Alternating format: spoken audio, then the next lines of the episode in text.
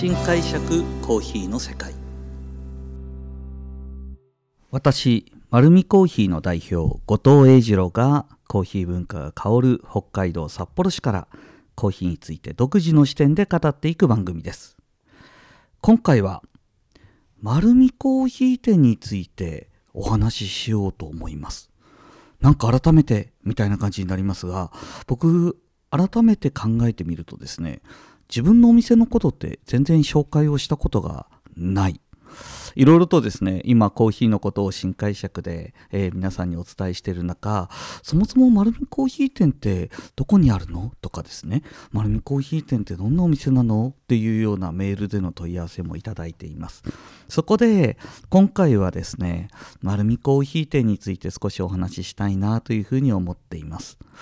まああのー、丸見コーヒーになる前の私後藤英二郎がどんなコーヒーに触れどうして開業していったのかというところからまずスタートして今回はですね開業オープン前までのお話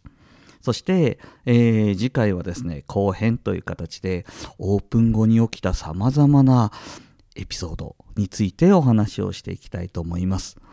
あの新解釈コーヒーの世界という形で僕が皆さんにお伝えしているコーヒーの形がお店に集約していくんですがあの将来的にお店やってみたいなという方が実際に多分ぶつかるであろう壁やそして、えー、そんな中でどういうコーヒーを味わってもらいたいというコーヒー屋さんの思いみたいなのに今日は触れていただきたいなというふうに思っております。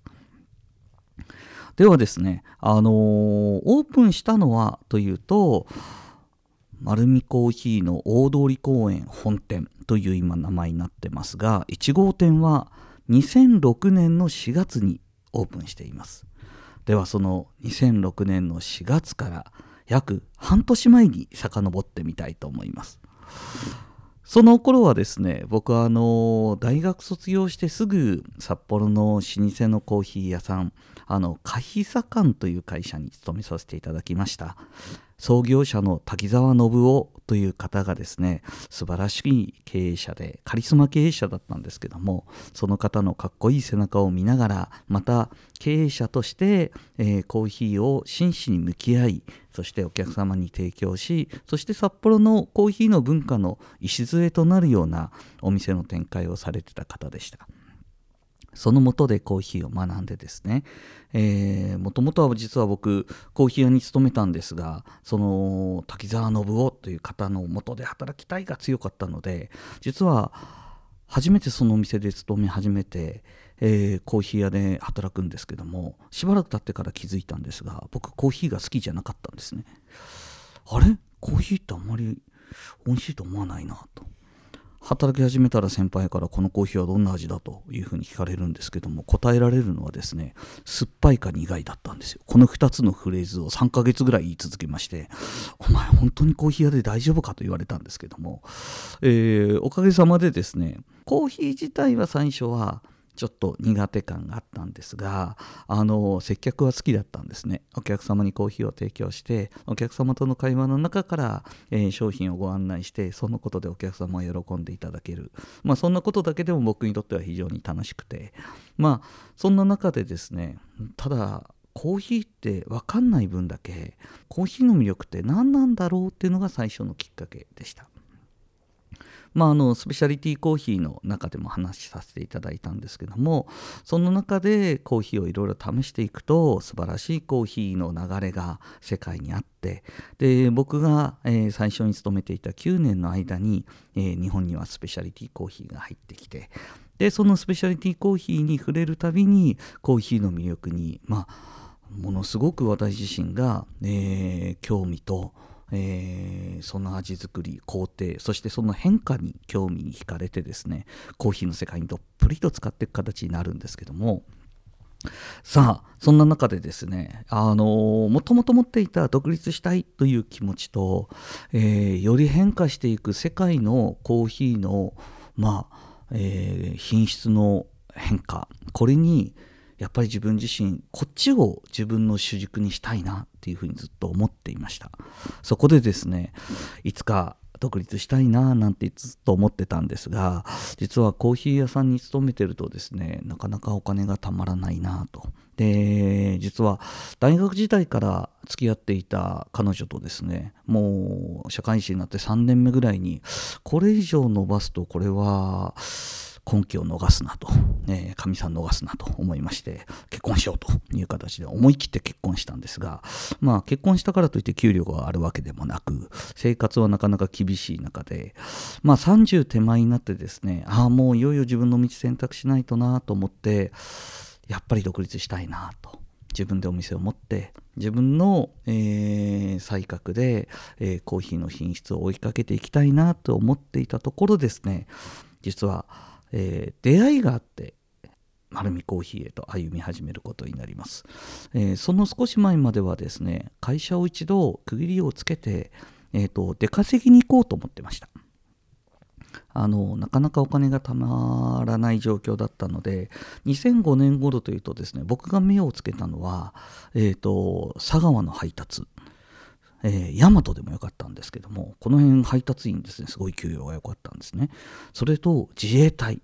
これはあの生活費がほぼ、えーと、全部えー、食費から何からあと居住まで全部あって、まああのー、全部貯金に回せる。それとトヨタの工場。これもですね LINE に入るとものすごい給与がいいのが分かってたので今の給与の倍ぐらいにはなるから今の給与で家族には生活してもらってあとその倍の分に関しては全部貯めて5年働こうと。そうするとですね僕の計算だと1000万ぐらい貯まる計算だったんですね。なのでそこの覚悟だけ決めてる時にあのある出会いから、ね、丸見コーヒーは一気に開店へと向かっていく形になりました。その出会いというのはですねあの私実家が、ね、ジンギスカン屋さんなんですがその実家に帰ってる時にですねお客様として来ていた M さんという方がえー、私の入れたコーヒーをですね、まあ、その時お店が忙しかったのでちょっとコーヒー入れてくれって父親から頼まれてその昔からうちに通っている M さんにコーヒーを出したんですね。そうすると M さんは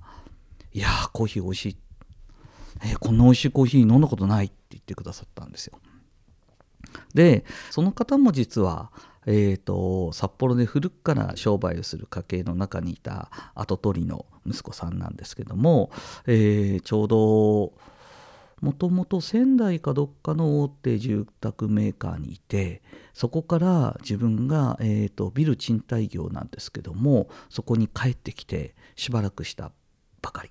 で大手にいたのでいろんなプランを考えて自分の持っている持ちビルは、えーと、やっぱり1階はカフェにしたいってずっと思ってるみたいで。えーと、大手メーカーさんのフランチャイズとかでいろんなお話を聞きながら、えー、プランニングしてるところだったみたいですそこで実は僕が入れたそのコーヒーがすごく美味しくてえ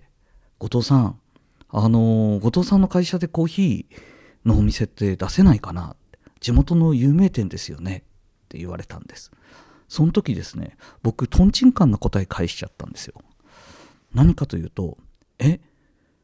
僕がお店やってもいいですかって答えたんです。そしたらですねその方えもちろんもちろん後藤さんが自分でお店やるんだったら喜んでって言ってくれたんです。え話は噛み合ってないんですよ。もともとこうですね僕が勤めてたあの有名店にお店を出してくれって言ったんですがその時僕の頭の中ではもう抑えきれなくなっていた独立したいという思いそれとお店を出してみませんかっていう言葉に反射的に言葉を返してしまったんですね。でそうしたらですねその方実はあの古くから家とのつながりはある方で父とも彼のお父さんも実は私の祖父と彼のおじいちゃんも、えー、つながりが蓋を開けてみたらあるという素敵なご縁な方だったんですね。でその方と話をしてみたところ町の、まあ、中心部実は南一条西1丁目という、ね、素晴らしい立地に、えーと、場所があってそこで今考えてるんだって話した時にその時にもですね偶然僕がやりたかったこととあったんですよ。僕がやりたかったコーヒー屋さんはあのそのスペシャリティコーヒーという素晴らしいコーヒーの、えー、今世の中の流れを追いかけるそして世界が目まぐるしく変わるのでその素晴らしいコーヒーの、えー、を札幌にお届けすることを目的とした専門のお店をやろうと。で分かっていたことはスペシャリティコーヒーは、えー、生産者支援も含むのででまた品質は作られたばかりなのでこれからどんどんどんどん値段が上がるということが分かっていたんです。で、えー、そのことは必然なのでそのことを追っていくだろう。で僕がやりたいことはその方向なのでであればどんなとこでお店を出すのっていうとですね僕の中ではっきりしてたのがやはり買える層のいる場所でやらないといけないなというのは常々思っていたんです。なので住宅地で、あの居心地のいいカフェっていう頭はなくてどちらかといえばですねあの百貨店がそばにあって、えー、銀行がそばにあって証券会社やなんかまたは市役所等々ですねそういうところにお勤めしてる人方が集約してるところの中で、えーと、高品質のコーヒーをきっと気に入っていただいたら買えるというような方々が、えー、まあ目まぐるしく変わる環境の中でお店がもしできたならえー、きっと素晴らしいコーヒーにいち早く気づいていただけるかなというふうに思っていたんです。で、そこに出ようというふうに思いました。ただですね、先ほどお話した通り、そもそもお金の用意はできてないんです。えー、まずはなぜか思いついたことを言って下調べでそこ見に行ったところそこは素晴らしい場所ででもどう考えても敷金も礼金もないし無理だなというような形でちょっと諦めかけていたんですがそこで改めて自分にスイッチが入ったのかあスイッチが入ったのがですねあやっぱりやりたいんだなというところでですね。じゃあまあ本当に一回会社に区切りをつけて出稼ぎ行こうかなというような形で、えー、決めました。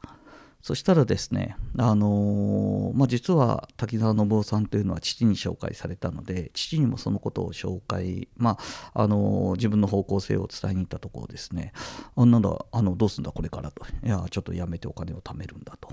やめてからお金貯めてどうすんだお店出すんだと。でも会社には言ったのかと言ったらまだ言ってないけどちょっと待てというような形ですね。あのー改めてじゃあその思いをきちっとお話にして、えー、ちゃんと事業計画めいたものも実は前々から準備してたので出して、まあ、その一度決めたら勝手に動き出すことは父も知ってたもので止められないことぐらいは分かったみたいでですね。そしたらまああの実家の、えー、祖母がまだ健在だったんですが祖母のもとに連れてかれて、えーと、祖母にその話をしろと、えー、祖母祖父はですね札幌の古い、えーと、商売の家系にありまして、えーと、帽子屋さんをやっていたと。でその帽子屋さんの、えー、祖母がまだ健在なので、え祖母のもとに行ったところですね。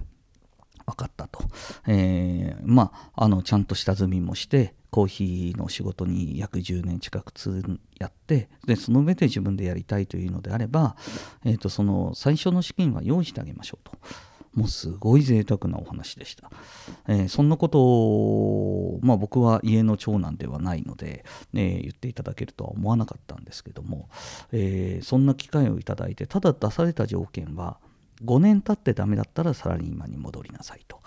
えー、それは明確に、えーと、約束してくちょうだいというような形で始めました。さあ始められるようになったんですよ。5年後だと思っていたら、ね、動き出してみたらオープンできるかもしれない話になったんです。そしてですね改めて自分自身でできることできないことを考えてもう計画を立てました。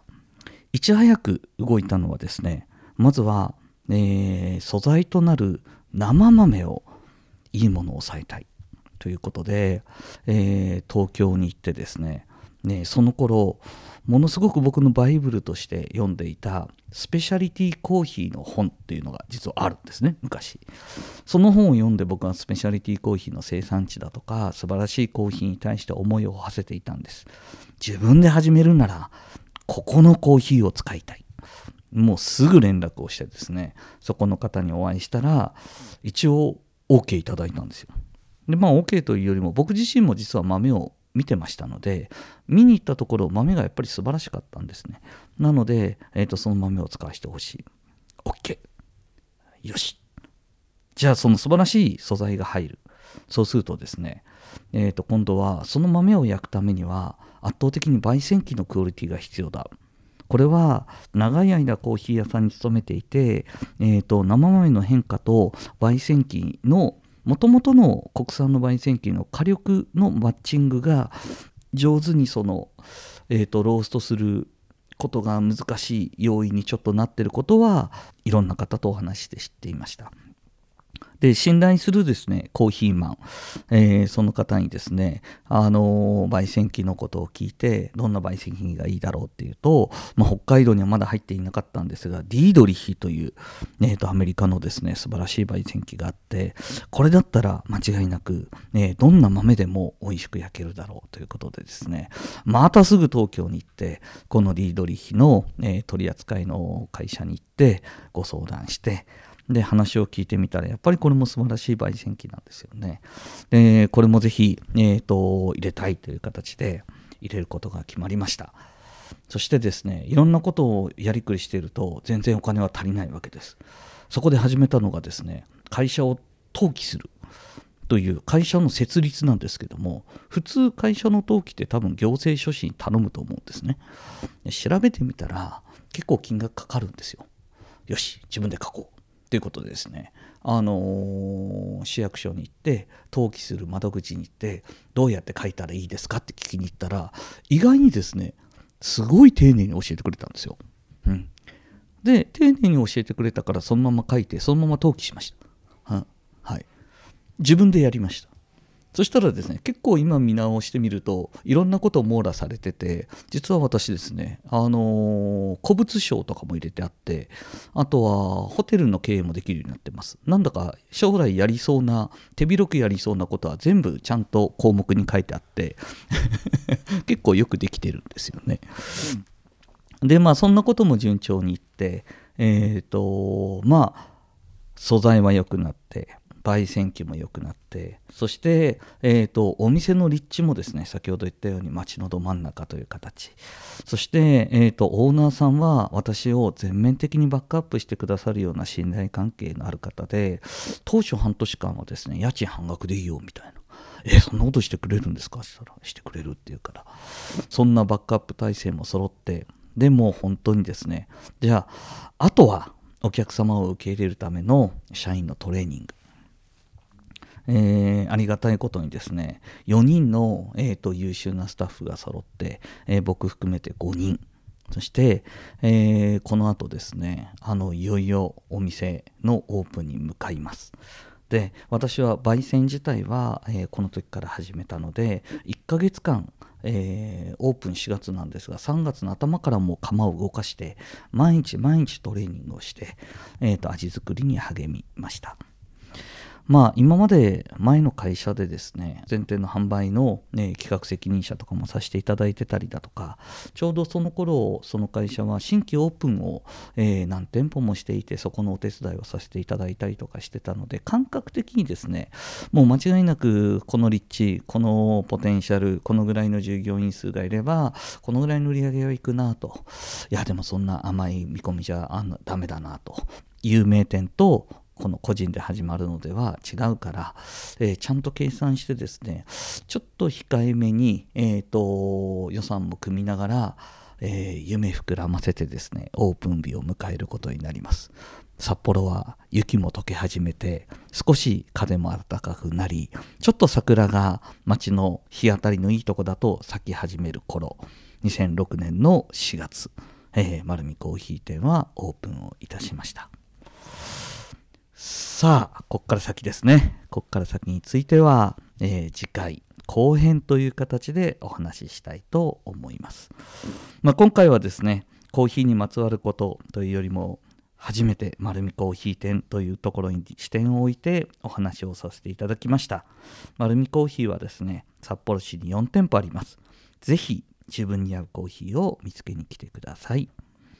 ありがとうございました。